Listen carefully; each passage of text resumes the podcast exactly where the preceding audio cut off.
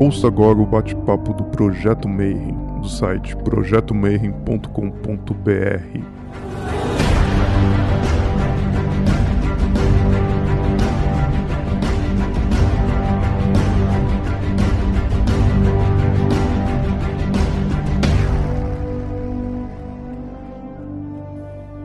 dia para quem é de bom dia, boa noite para quem é da boa noite, boa tarde para quem acabou de chegar no YouTube. E já que você acabou de chegar, lá vai o Rodrigo de novo. Não esquece, segue o canal, dá seu joinha, dá seu like, que a gente está isso aqui de chegar em 10 mil. E a hora que a gente chegar em 10 mil, eu vou mandar uma live com vários sorteios de umas pegadas que a gente já conseguiu para vocês. Então tá faltando só um pouquinho. E hoje a gente vai falar um pouquinho de mitologia nórdica e vai falar das histórias das Edas, das runas e de como é que isso tudo funciona, né? E para falar de mitologia nórdica, eu convidei de novo o Kusamitri para vir bater um papo com a gente. Da outra vez que eu falei com ele, a gente ainda não tinha esse formato organizado e tal, então agora a gente está mais ou menos chegando num formato de programa, né? E aí, Custa, direto da Inglaterra, como é que você tá, mano? Fala, Marcelo. Boa noite, galera. Bem-vindos e obrigado a todo mundo que está aqui participando da gravação ao vivo e para você que está assistindo no YouTube, fica ainda assim o meu muito obrigado por estar tá assistindo o vídeo. Yeah, sim, hoje eu estou da Inglaterra, 3 graus com sensação de menos 6, tá, tá delicioso. E da outra vez eu não te perguntei, mas agora o pessoal pede muito eu perguntar para os entrevistados para você contar um pouquinho da tua jornada. Antes da gente entrar no, no tópico, então eu falar um pouquinho por que, que você foi atrás de runas, né? Mais uma pessoa normal sair assim de repente, 15 anos depois, tá, tá mexendo em runas, cara. Minha história, assim como de talvez boa parte da galera que, que foi pro lado de a parte meio mais mística ou mística da vida, é que eu fui, de certa forma, um evangélico frustrado. Eu era um evangélico até praticamente meus 14 anos de idade, é, com a diferença de que eu sempre gostei muito de ler. Com 11 anos de idade, eu comecei a trabalhar numa biblioteca, justamente para poder pegar mais livros e sair da regra de só poder pegar três livros por vez. Então, eu comecei a trabalhar numa biblioteca, comecei a estudar bastante. E eu fui evangélico durante um tempo, até o momento em que meu irmão foi assassinado. E aí a galera foi virar falar para mim que, teoricamente, foi Deus me ajudando a não sofrer no futuro, porque talvez fosse ter uma, um segmento pior no futuro, e por isso que Deus tinha levado o naquele momento. Porque eu mandei todo mundo pra puta que pariu.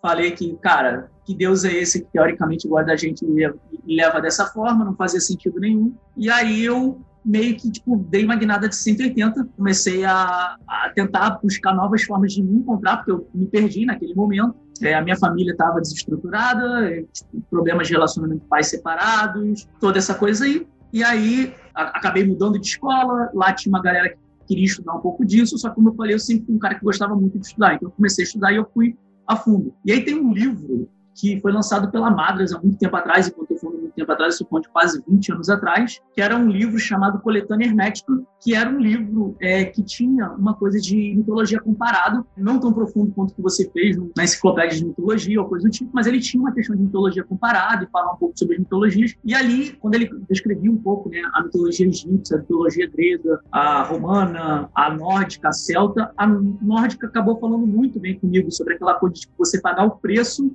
por aquilo que tu quer. Então, porra, tu quer conhecimento? Beleza, vai ficar nove dias pendurado na árvore sem comer e sem beber. Porra, tu quer mais conhecimento? Beleza, tu vai dar um olho. É, essa coisa de, tipo, você ter que pagar o preço, você ter que fazer, você correr atrás, você ter que ir por si só para poder conseguir as coisas, isso acabou falando muito comigo. E aí eu comecei a estudar mais essa coisa de mitologia nórdica, obviamente acabei vendo a coisa de runa, e aí você começa a pegar livro, mais livro, mais livro, eu tinha a vantagem de que, apesar de, de, na época, não ser. Assim, a gente ter começado, né, 20 anos atrás, a gente já tinha alguns livros chegando por cada madras também. No Brasil, eu tinha a vantagem que eu conseguia ler algumas coisas em inglês, então comecei a pegar algumas coisas mais diferentes que tá, só eram disponibilizadas aqui fora, comecei a ler cada vez mais, e depois disso aí eu não parei. E aí, nessa coisa toda, tipo, hoje toda a minha parte de religiosidade, apesar de eu não me considerar Zatu, ela é baseada numa pegada mais nórdica. Então, é, comemorações, as formas que eu interajo com a minha religiosidade, elas são é, de certa forma baseadas na mitologia nórdica e nos conceitos nórdicos, mas eu não me considero Zatu, que também é uma outra pergunta que normalmente a galera faz. Então, a gente, para começar, vou abrir né, a primeira pergunta de todas, que é assim, né? Quais são os livros ou fontes que a gente tem de mitologia nórdica? Então, antes de começar a explicar de runas e tal, como é que você começou o teu estudo e o que, que a gente tem fiel de mitologia nórdica hoje em dia? A sua pergunta ela tem uma, ela tem uma pegadinha, porque quando você bota a palavra fiel, eu tenho que responder assim, cara, nada eu posso dizer 100%. Por quê? Todos os materiais que a gente vai falar, sejam eles as Edas, as Sagas, os poemas únicos, eles passaram pela mão de vários autores. E você tem o problema de que muitos desses autores, ou quando a gente for mais para perto, editores, são cristãos. Os, na verdade, por exemplo, se a gente for pegar lá desde o início, por exemplo, as Edas, você tem a Eda do Snorri Luxon, ele fala que ele era cristão. E aí você fala assim, caralho, porra, mas é um cristão falando teoricamente dos ancestrais e do que, que eles acreditavam. Então, assim, o que é 100%, o que é totalmente fiel, é muito complexo. Assim, a gente não tem como afirmar 100% de certeza de nada quando a gente fala em termos de povos nórdicos. É, é, esse é o primeiro ponto. Mas a gente tem algumas coisas aí que são, vamos dizer assim, é, os materiais com uma maior taxa de fidelidade, que a gente pode dizer, que a gente consegue encontrar em relação aos temas nórdicos, que são basicamente é, categorizados em três grupos. Vamos dizer assim, a gente tem as Edas, que são duas, a gente vai falar mais delas daqui a pouco.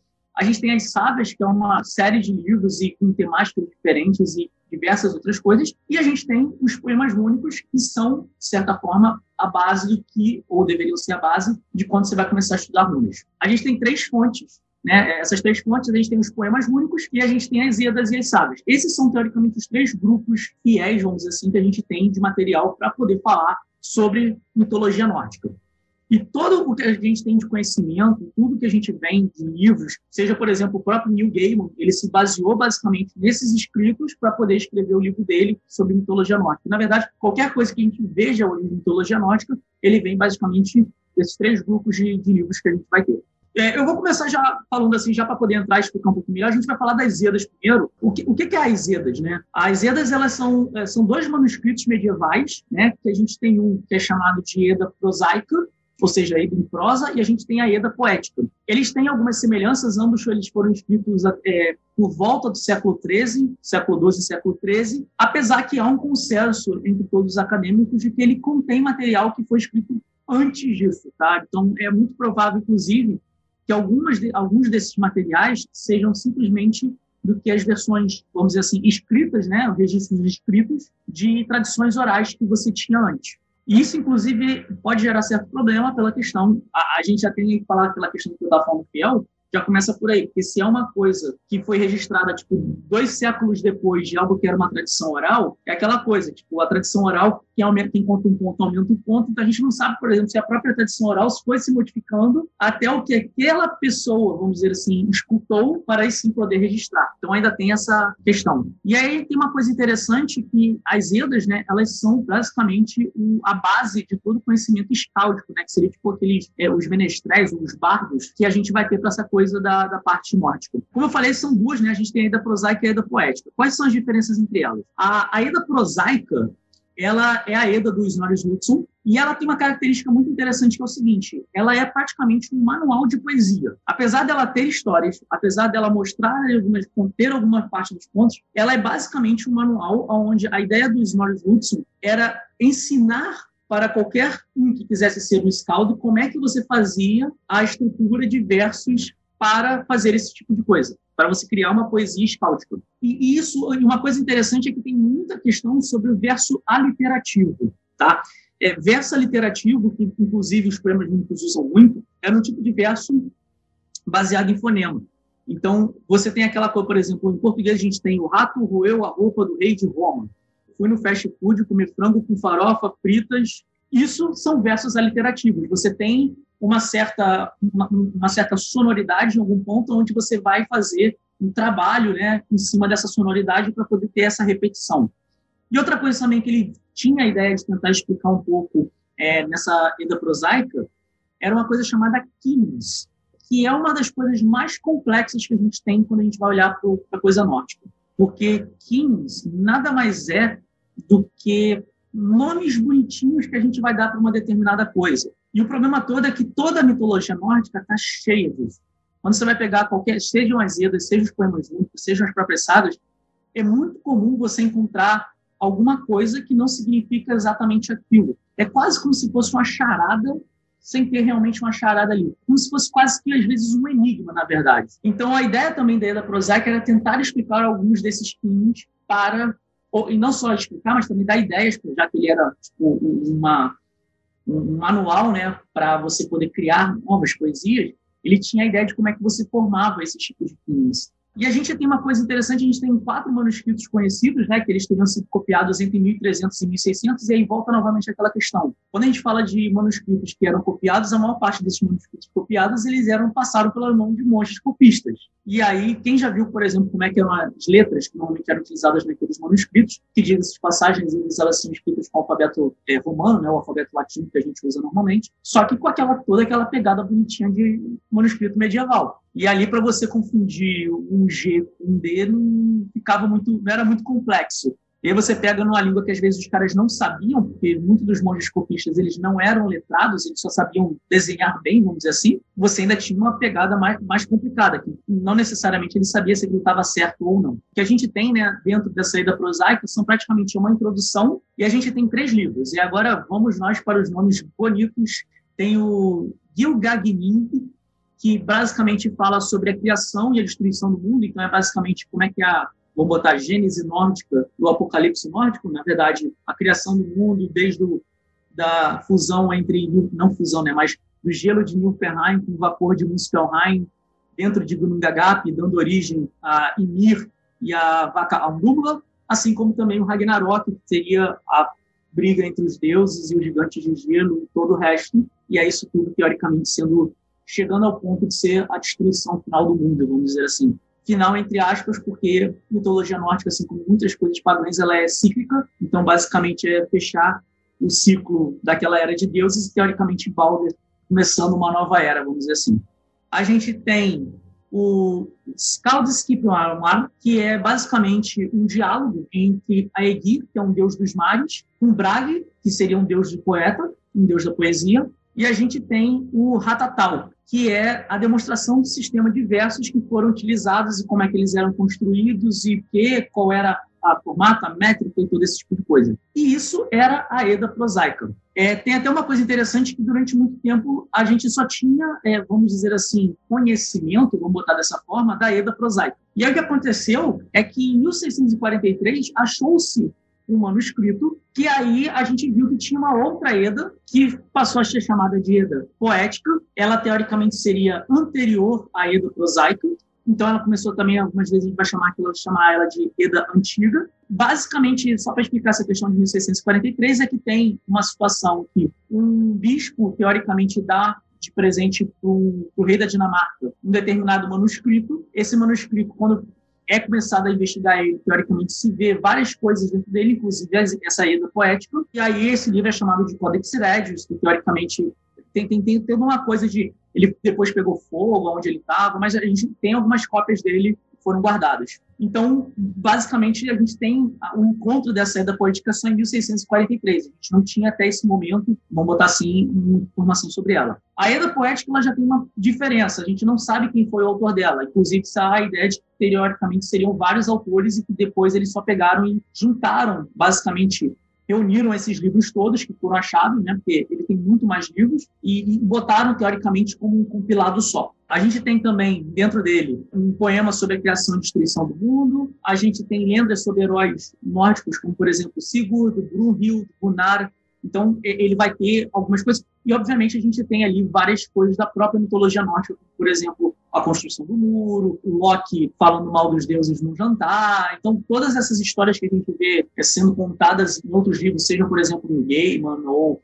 tem um livro mais antigo chamado As Grandes Histórias da Mitologia Nórdica, ele vai vir basicamente desse, desse conjunto. É, essa questão do como é que isso foi, foi encontrado, né, como eu falei, é, a gente teve esse bispo de Skalhot, né, é um bispo chamado Bjondro Sveison, ele atribuiu esse manuscrito primariamente a um cara chamado Salmon, mas depois houve um consenso entre os acadêmicos hoje em dia de que, teoricamente, é muito mais provável de que isso não tenha sido escrito por esse sacerdote, né? Porque ele é um, é um sacerdote que viveu no século XII, tá? É, os acadêmicos, até pela questão de tipo diferenças de formas de escrita, não só em relação a próprias Edas, mas em relação ao próprio Codex Regius, nesse livro completo que eles acharam, eles dizem que teoricamente não. Provavelmente isso foi escrito por várias pessoas e depois só foi feito um compilado dessas histórias. Esse livro hoje, né, o Codex Regius, ele ficou durante muito tempo na Biblioteca Real de Copenhague, na Dinamarca, mas em 1971 ele foi devolvido à Islândia, como, tipo, teoricamente toda essa coisa veio da Islândia, teoricamente, e provavelmente em alguma guerra, isso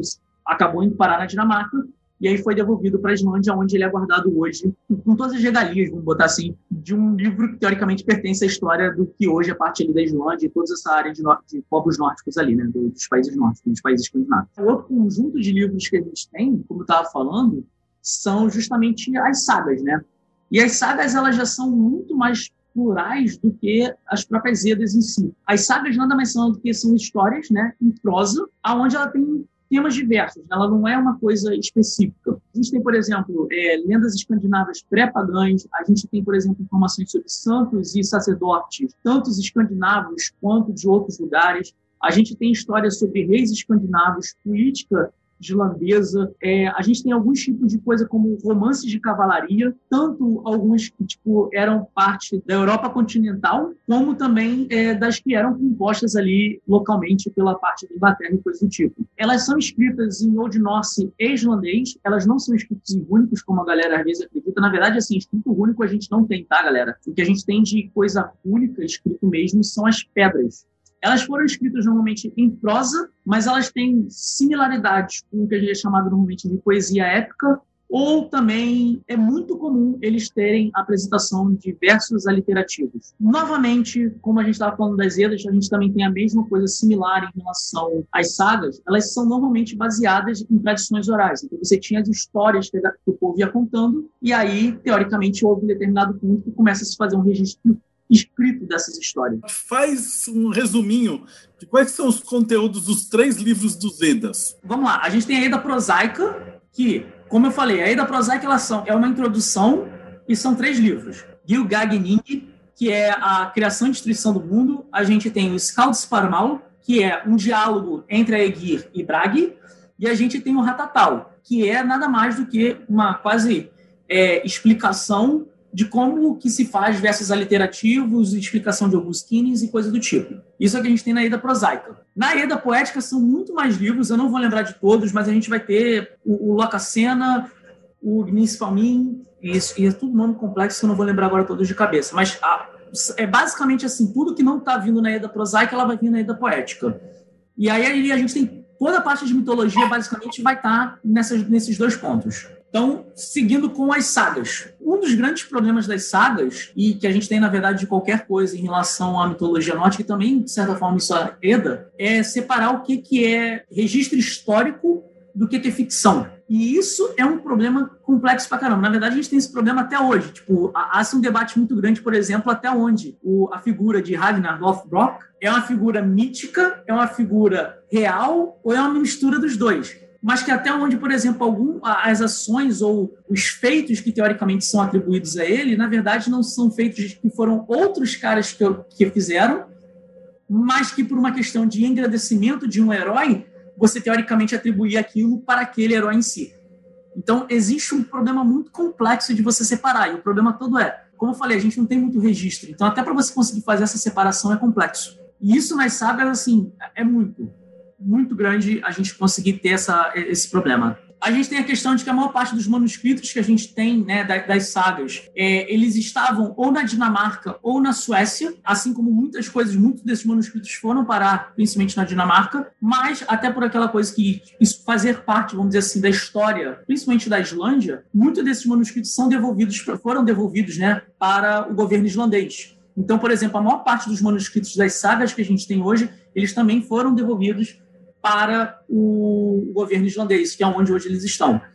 E é, essas sagas, né, elas são consideradas que elas foram escritas aproximadamente no século III, ou seja, toda essa parte de mitologia nórdica, ela vai acabar tendo mais ou menos a sua é, é, até porque a era viking, ela começa ali no final do século VIII, né, 793, e ela vai ao que muitos consideram entre final do século XI e final do século XII, então, muitos desses escritos eles são mais ou menos nessa época, porque depois a gente já considera que acaba a era viking, até porque tem pela cristianização dos povos e coisas do tipo. A gente tem um ponto de que essas sagas né, têm essa questão de, ser, de serem baseadas em tradições orais, mas há também um estudo que está sendo feito hoje, principalmente pela parte acadêmica, que fala um pouco sobre se, na verdade, essas sagas, na verdade, não eram simplesmente alguma forma, né, uma das expressões de criações artísticas que você tinha do povo naquela época e que, teoricamente, é, foram as que chegaram até nós. Alguns, inclusive, vão falar que, na verdade, o momento em que você tem esse registro escrito dessas sagas, justamente por ter essa ideia de ser uma expressão do autor que está ali, do, da, da pessoa que está registrando a história, até onde aquilo ali também não é só não é uma transcrição, mas sim uma expressão daquilo aquilo, até onde de repente ele próprio não engrandecia aquilo ali para transformar aquilo ali numa coisa um pouco mais épica. Tipo assim, ninguém vai querer ler um livro teoricamente do cara que ah, foi ali e matou o cara. Tipo, tá, onde que está a, a sensação de ser épico, de um grande herói, coisa do tipo. Então, ainda tem esse debate se, além disso ser baseado numa tradição oral, se não há uma certa, um certo engrandecimento desses heróis na hora que há a passagem do formato oral para o formato escrito. E essas sagas, né, elas são, a maior parte delas se passam, né, pelo período histórico das próprias sagas que elas são contadas, entre 930 e 1030, e há um debate aí sobre datas certas, mas a maior parte delas, pelo que a gente consegue achar de registro histórico e documentação, e todos os testes que são feitos pela academia para poder ver datação de coisas e coisas do tipo, né, da, da datação do documento, elas foram escritas normalmente entre 1190, mais ou menos, até 1320. Então a gente tem ainda essa época aí. E aí, novamente, aquela coisa, coisa toda de manuscritos copiados que vão passar pela mão de, mão de copistas, e aí os que eram letrados às vezes podem ter certas modificações para poder se tirar algumas coisas. Apesar que eu falei, tipo, as sagas, né, a gente ainda tem esse pequeno detalhe, elas não falam apenas exclusivamente de coisas pré-cristãs ou só da Escandinávia. A gente tem, por exemplo, falando, por exemplo, sobre santos. Então, tipo, você vê que já nesse ponto das sagas você já começa a ser justamente depois da cristianização, você já começa a ter uma meio miscigenação, vamos dizer assim, entre a cultura do que, que era tipo você contar de uma forma que os povos gostavam, né, vamos dizer assim, que o povo gostava, a forma da saga, você contar uma coisa cristã. Então, até mesmo é, existe um debate se isso já não foi uma forma que foi encontrada pela própria igreja, né, para poder tentar começar a mostrar para o povo que, olha, nós também temos histórias boas, nós também temos santos que fazem coisas miraculosas, heróis, quase heróis que vocês têm, entendeu? Então, há ainda um debate muito grande sobre isso. Então, você falou já das Vedas, das sagas, e aí a gente tem a terceira classificação, né, que seriam os poemas rúnicos. O que é um poema rúnico? Aí a gente vai entrar assim para um ponto, o Marcelo, que assim é bem interessante, porque o que acontece é o seguinte: quando a gente fala de runa hoje, né, a gente já vai pensar em runa como um oráculo, em runa às vezes como uma ferramenta de trabalho mágico a, gente tem esses usos hoje bastante difundidos, vamos botar dessa forma. Só que a gente tem que levar em consideração um ponto que eu falo assim para todo mundo, que é o seguinte: una, a gente não tem como provar que elas eram usadas de nenhuma dessas formas antigamente. Pelos registros históricos que a gente tem acesso, a gente vai ter lá no Ravamal, por exemplo, Odin falando que ele fazia magia com runa. Mas é isso, não tem muita informação. E se a gente levar em consideração que a gente está falando de um documento que é basicamente um formato de conto de uma mitologia, a gente ainda pode ter algumas argumentações sobre até onde isso é realmente um fato ou até onde isso teoricamente era só uma forma de contar a história da mitologia. Afinal de contas, a gente não tem hoje uma descrição de quem criou as runas ou coisa do tipo, então teoricamente dá um sentido místico para ela, uma criação mística faria de certa forma um certo sentido. O que a gente tem que é chamado os poemas únicos é um conjunto de versos aonde cada letra ou cada runa, né, no fim das contas, vamos botar dessa forma, ela tem um certo verso associado a ela que dá teoricamente uma ideia do significado daquela runa. O problema é que existe um, um grande debate que é o seguinte: até onde isso não era apenas uma forma, até por ser versos aliterativos, lembrando, versos aliterativos são versos que têm uma, uma estrutura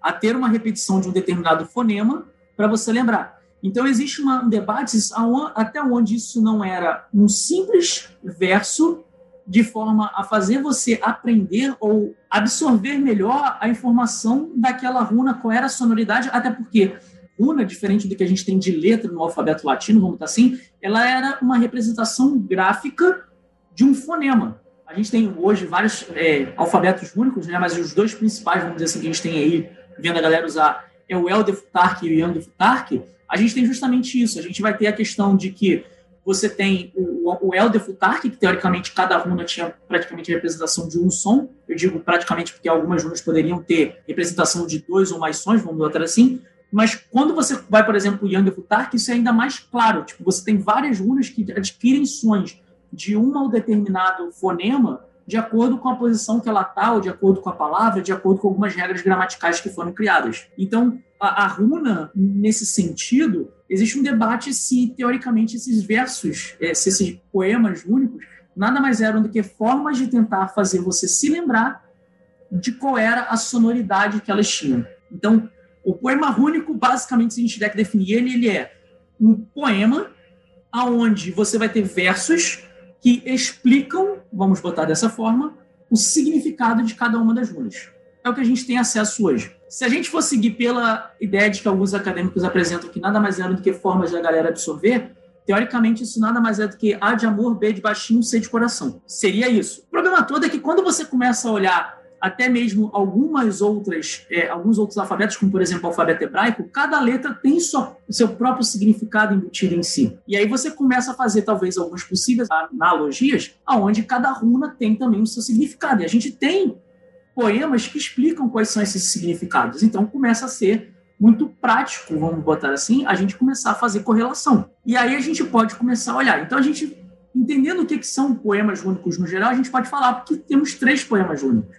Nós temos o poema rúnico anglo-saxão, por algumas pessoas também chamado de Old English. A gente vai ter o poema rúnico norueguês e a gente vai ter um poema rúnico islandês. E eles têm algumas diferenças entre si. O poema Old English, ele é mais ou menos entre o século 8 e século 9, é o que se acredita que mais ou menos ele foi escrito. Ele tem, se eu não me engano, são 29, porque ele teoricamente trabalha com o, o Young Futork, que teoricamente vem logo depois do Elder Futark, ele tem 29 letras, e aí você vai ter essa coisa de cada uma ter um fonema e toda, toda essa possível correlação. Ele tem uma, uma coisa interessante sobre essa questão do, do poema único anglo-saxão, que é o seguinte: ele foi preservado no manuscrito do século X, é o que a gente tem hoje acesso. Esse manuscrito é chamado de Cotton Otto B é, 10, que na, na folha 165A e 165B. E ele foi, ele estava né, na biblioteca Cotton de Londres, na Inglaterra. Só que em 1731 esse manuscrito ele foi perdido num incêndio. A sorte é que teoricamente anos antes, em 705, um cara chamado George Hykes ele tinha feito uma cópia desse manuscrito. E a questão é que essa cópia, né, não uma cópia, mas tipo todas as formas, né, todas as é, edições que a gente tem desse poema hoje são baseados na, na cópia desse George Hykes. Então, é inclusive um debate aí que, tipo, muita coisa que às vezes a gente tem ali nos poemas únicos hoje, se realmente tinha no original ou não, a gente não sabe. A gente só tem essa cópia. Uma das coisas, por exemplo, que a gente pode falar, que assim é, é consenso entre os estudiosos, é que o Heitz, por exemplo, ele é o cara que coloca as runas na frente dos poemas. Então, teoricamente, já é um debate que a gente tinha acesso às runas, a gente tinha elas, mas que no manuscrito original as runas não estavam ali colocando exatamente quais eram as runas para cada poeminha que a gente tem. Obviamente que por uma questão de a gente ter acesso a, a, algumas estruturas, né? por exemplo, algumas pedras únicas ou alguns materiais registrados, vamos botar assim, que tinham a, as runas, a gente conseguiria fazer uma correlação do poema e tudo mais, até pela questão do verso literativo. Mas há um debate aí sobre, por exemplo, se de repente não há erro, se existe inclusive alguns pontos que teoricamente é considerado que ele é, se confundiu e escreveu o nome errado. Tem, tem runa que, por exemplo, é, é, fato que ele trocou.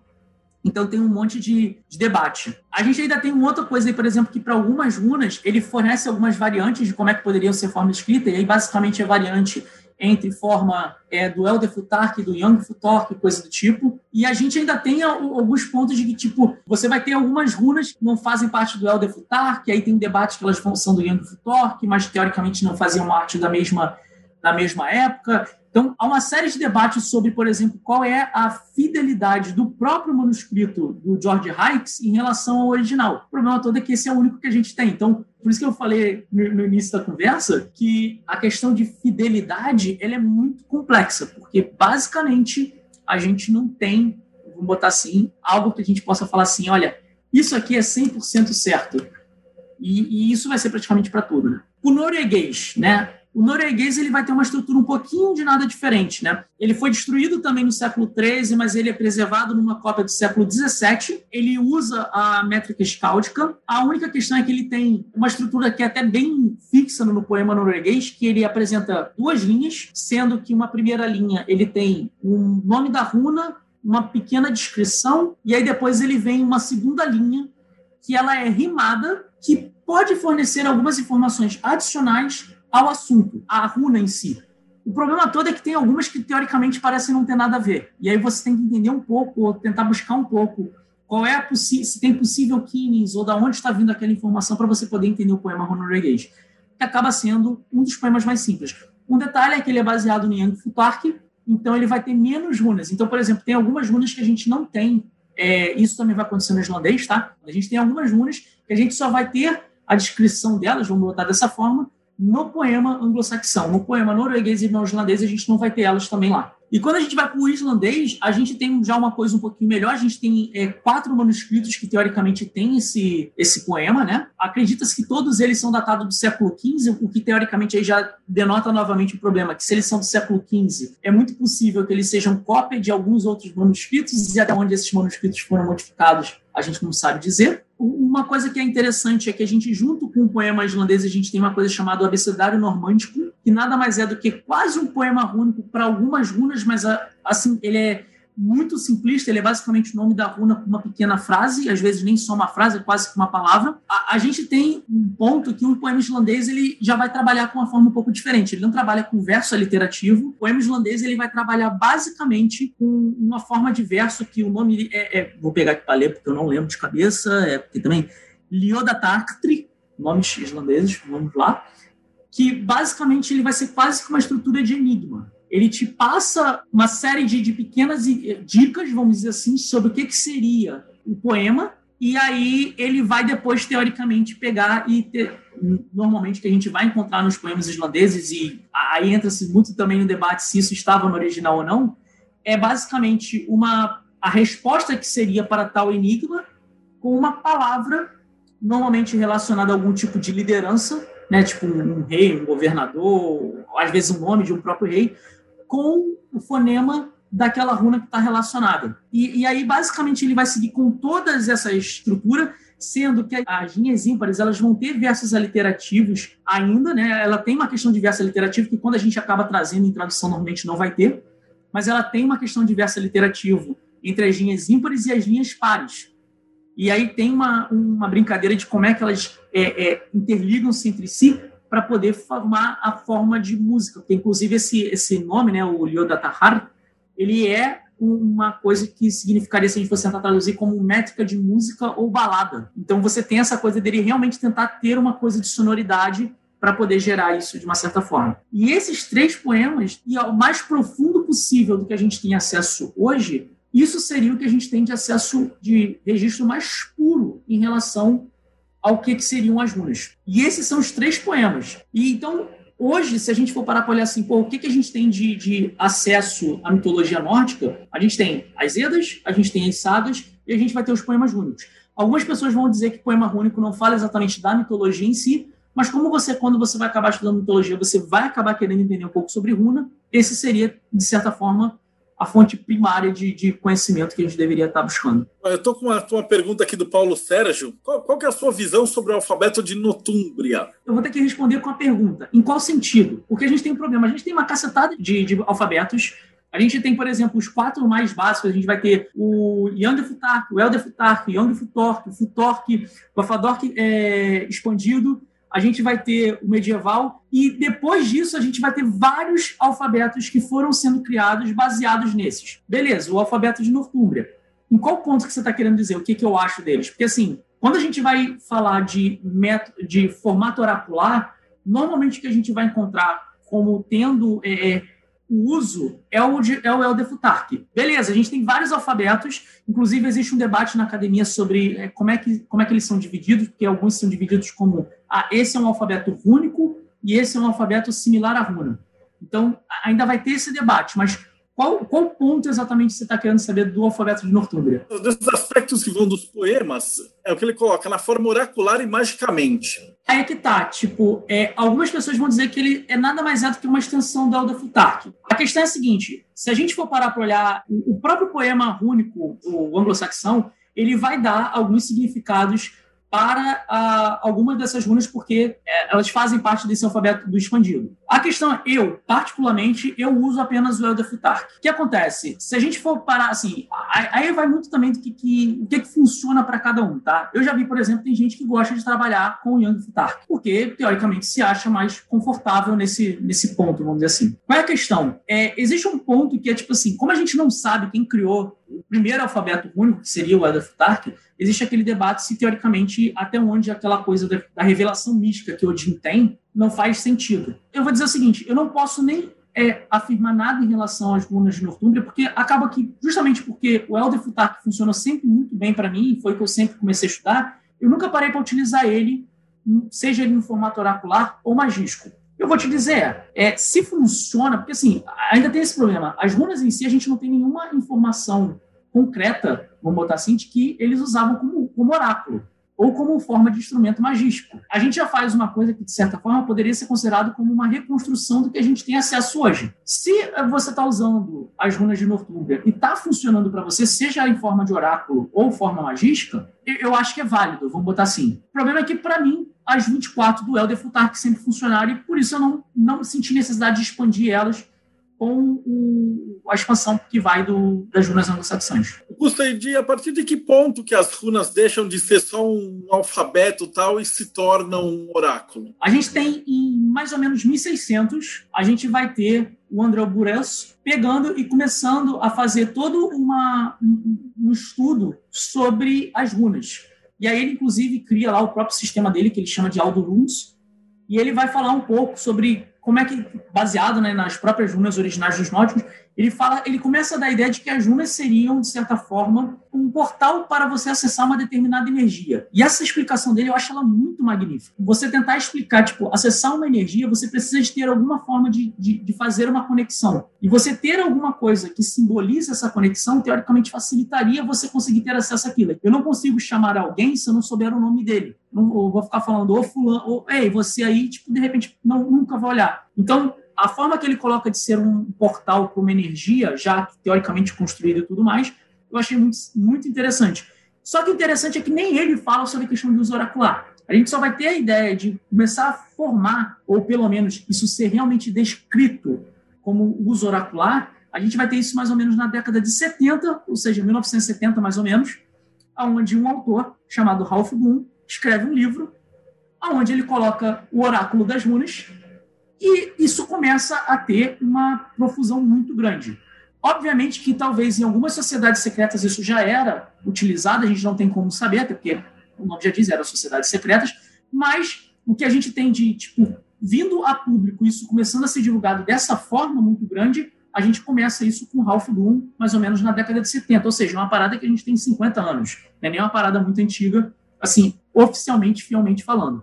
E a partir dali a gente tem vários autores que começam a tentar utilizar essa ideia, né, essa coisa de, de utilizar desse, dessa ferramenta do, das runas como oráculo, e aí eles começam a se basear, e aí, obviamente, que se elas podem ser utilizadas como oráculo, por que não você utilizá-la como ferramenta mágica? E aí você começa a ter toda essa, é, vamos dizer, construção desse tipo de, de ideia. Eu te perguntar assim, para a gente fechar, né, sobre os desafios dessas traduções todos esses livros para a nossa língua, porque na verdade são várias traduções, é a tradução da tradução da tradução. Então, como é que você vai saber se o cara está chegando lá no que o, autor quis dizer de verdade ou se você já não está passando pela versão do, do monge que partiu da outra versão? Como é que os, os acadêmicos debatem sobre esse, esse aspecto, de tipo, quanto de verdade tem nesses textos? Não sabe.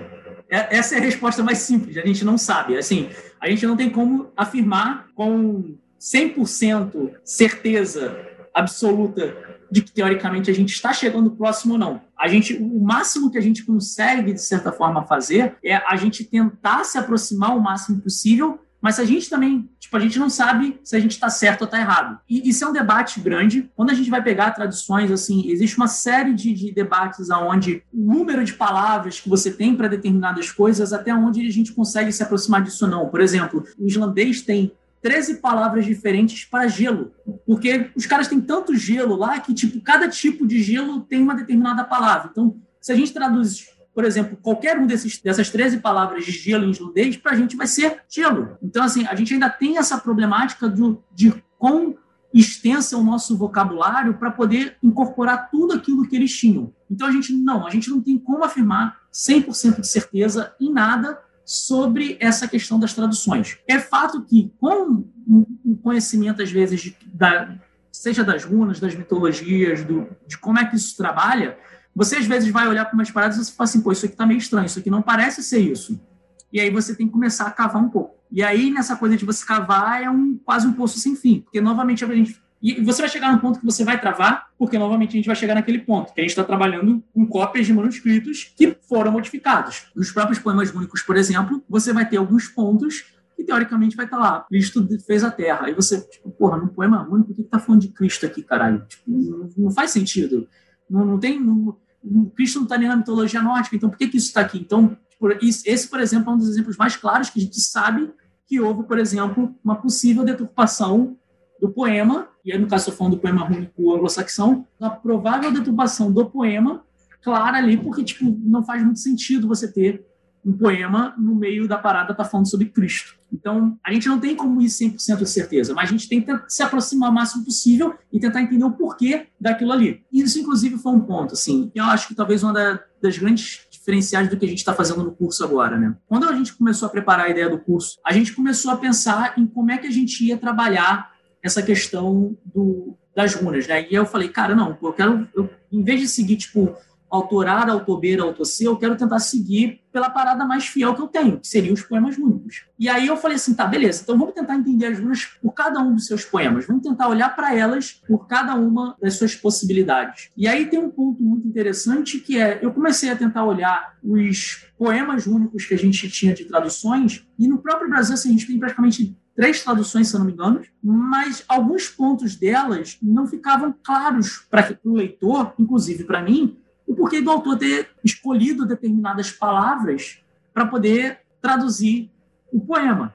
E aí você começa a tentar entender disso e, tipo, para mim, aquilo não, não era um material que eu gostaria de entregar para a galera que fosse fazer o curso. Eu falei assim, não, beleza, então eu vou ter que fazer uma parada meio louca, eu vou fazer a minha própria tradução do poema. E aí o que foi maluco é, tipo, eu peguei os poemas, pouquinho de nada que eu conseguia pegar de parte de gramática e vocabulário de islandês para inglês, sete fontes diferentes em relação ao poema, para poder daí sim eu conseguir fazer uma tradução que eu me sentisse confortável em entregar para a galera que vai fazer o curso. A minha tradução está totalmente certa? Eu não vou dizer isso porque eu não, não tenho conhecimento profundo nem de islandês, nem de norueguês, nem de islandês, então não consigo avaliar se a minha tradução está 100% correta. Mas baseado no que eu, pouco que eu tive de acesso de dicionário de, pra, de, de islandês ou de norueguês antigo, né, de Old Norse, para inglês, e aí o conhecimento de, da língua em si, e que eu vinha trazendo e comparando com essas fontes todas, eu fui trazendo um grande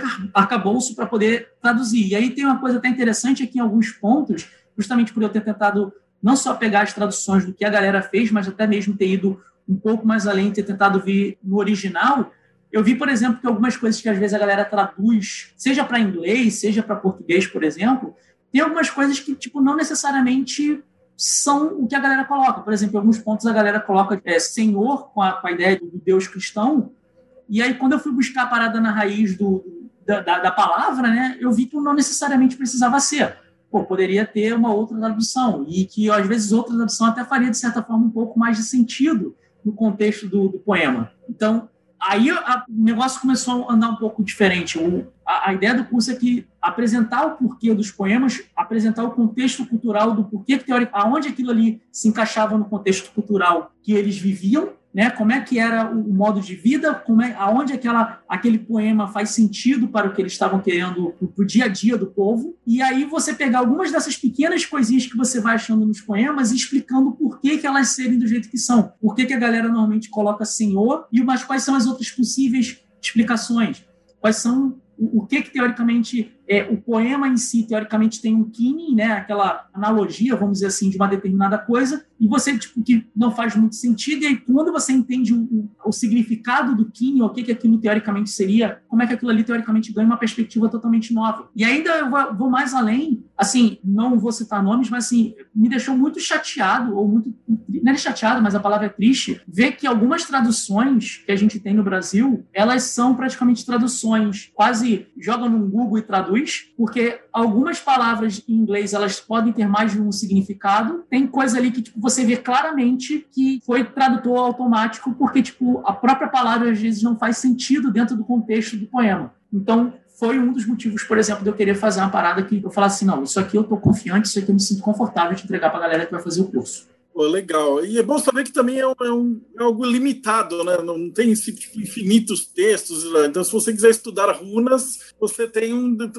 uma fonte de bibliografia X e é isso aí, né? O que acontece muito, Marcelo, é que isso é bastante comum, tá? Isso é, inclusive, a galera às vezes me fala para mim, pô, Cussa, qual livro você recomenda para começar a estudar runa como oráculo? Eu falo, cara, todos, lê todos. Saiu um livrozinho da tiazinha que lançou só na Amazon porque não tem uma editora para ela? Leia. Porque a questão é a seguinte: a maior parte do que a gente vai encontrar de livros hoje, eles são a definição das runas pela experiência do autor apesar de muitos deles não dizerem, tem muita coisa ali que é pura experiência deles. E muitas vezes, se você for ver o que, que teoricamente eles estão falando e olhar, por exemplo, os poemas únicos, teoricamente não tem relação, você não consegue encontrar relação entre elas. Tem algumas vezes que alguns autores vão dar o, um significado para a runa, inclusive o formato como ela é, porque essa runa aqui é porque o cara está fazendo isso, isso, outro, só que você não tem essa explicação vindo do poema, você não tem vindo isso nada, isso é pura experiência do próprio autor. O grande problema é que a gente tem muito autor que faz o quê? O cara vem aí, dá uma carteirada e fala assim, não, porque eu sou mestrando em germânica, eu sou pica da galáxia em norueguês, eu sou isso, eu sou aquilo, e aí o cara bota essa carteirada para você, depois ele joga uma cacetada de informação que não tem, teoricamente, nenhuma fonte possível para a gente poder falar. Só que como ele deu a carteirada lá no início, você fala assim, não, pô, o cara sabe do que está falando. Eu vou acreditar no que ele está falando. Mas tem muita coisa que é baseada na forma de experienciar e vivenciar as runas para aquele determinado autor. Então, assim. Você colocou, achei que é extremamente importante de colocar, porque você vai ver vários, vários, vários livros, todos eles, só eu devo ter uns 20 e poucos livros de runas aqui, e todos eles giram em torno do, das mesmas coisas. É o autor, às vezes o cara tem uma experiência, às vezes a, tá lá, na Dragon Rouge tem um tipo de experiência, o cara tá na Golden Dawn teve outro, o outro estudou o Guido von Leeds, aí pega outro, mas no final das contas vai ser a experiência de quem tá quem tá jogando, né? Como eu brinco sempre com tarô, para runa vale também. O livro mais importante vai ser o seu livro de anotações, né? Sim. O resto é você Sim. procurar um professor, professor aqui que consiga te orientar para você sentir aquilo, né? O que você está falando, eu acho que é muito válido, assim, por isso que teve até uma galera falando assim, pô, curso, mas, por exemplo, porra, eu não tenho conhecimento zero de runa.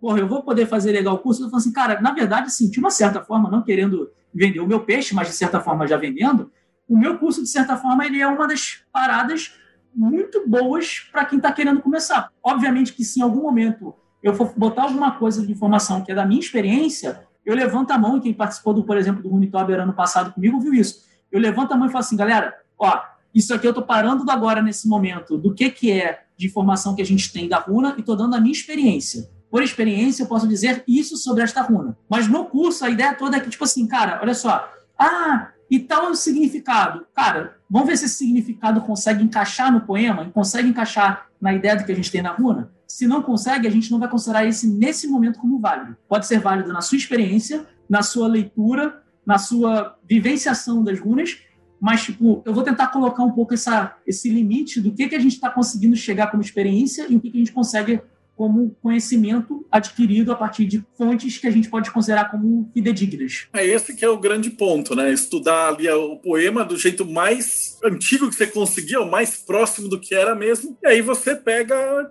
cada autor vai falar uma coisa, não tem? É eu estava brincando com, o Grola, com você mesmo, a gente estava conversando antes, eu falei assim, o dia que eu escrever o livro de runas, eu vou fazer igual o meu livro de tarô. Eu vou pegar assim, ó, tem 60 autores, cada autor falou isso. Divirta-se ainda vou embaralhar o que cada um falou, que é para você não se ficar influenciado, né? Tipo, ah, esse autor faz isso.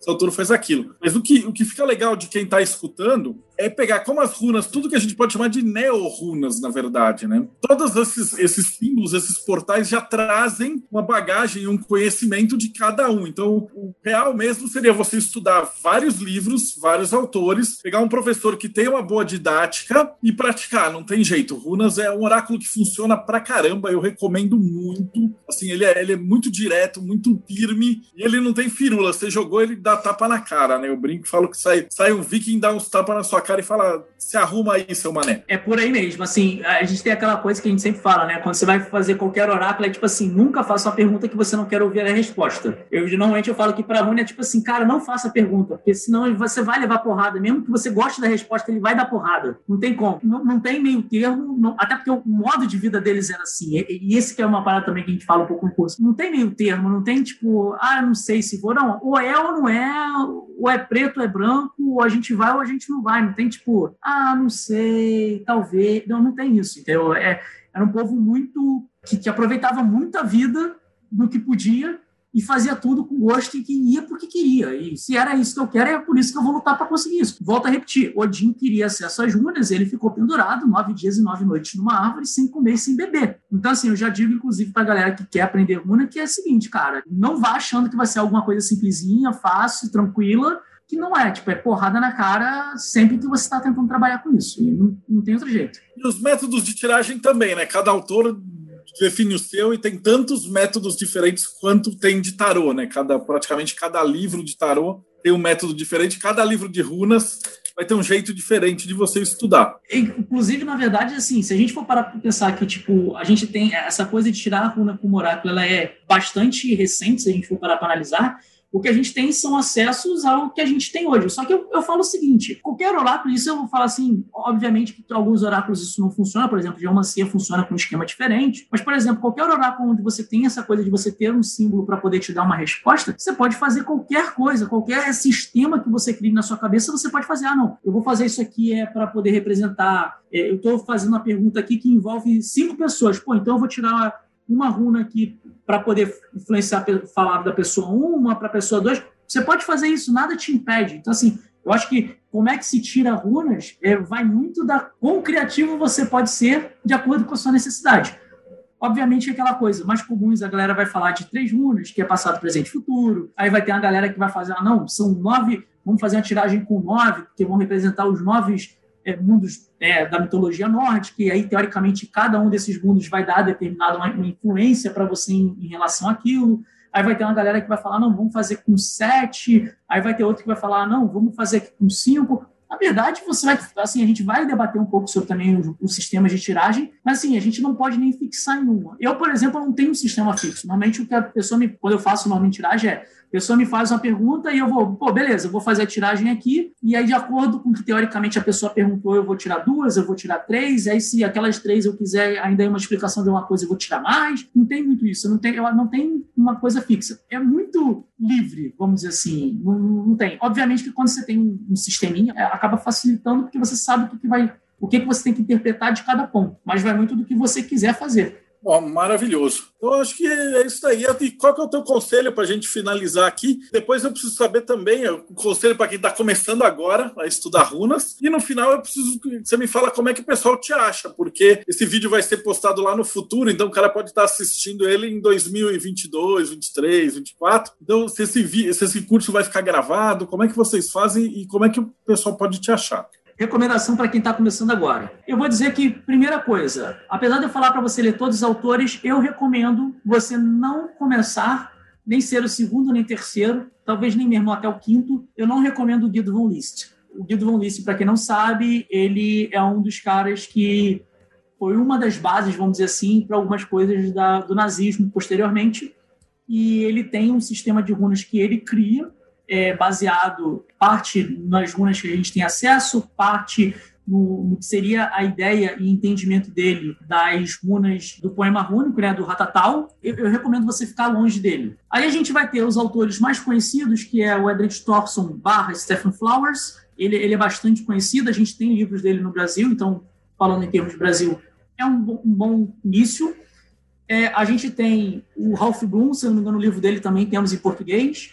A gente tem o Thomas Carlson, que também tem o livro dele em português. A Mirella Faur tem uma série de debates sobre, teoricamente, os livros dela, porque, teoricamente, ela vai muito de questão de experienciação dela e a forma que ela apresenta algumas coisas, muita gente discorda. No Brasil, eu diria que esses talvez seriam, assim, basicamente as, as boas bases para você começar. E aí você acaba depois podendo começar a vir para fora e começar a ler coisas de Stephen Powell, e, aí você começa a ter os outros autores. Tem uma lista de autores que depois eu posso até passar para você, se botar no, na descrição do livro, se você quiser, sobre possíveis autores para se estudar quando começa a pegar essas paradas. Obviamente que eu vou falar aqui, para quem quiser é, dar uma olhada, tem um curso de runas que eu vou estar fazendo agora em fevereiro. Se você não está na live, forma mais fácil de me encontrar. Basicamente, a gente, eu sou um dos sócios da Rod Studio, pelo site da Rod Studio você consegue encontrar algumas coisas nossas. Em termos de conteúdo, a gente agora está com um canal no YouTube, o Lupus em Fábula. Você também procurando, você consegue achar facilmente.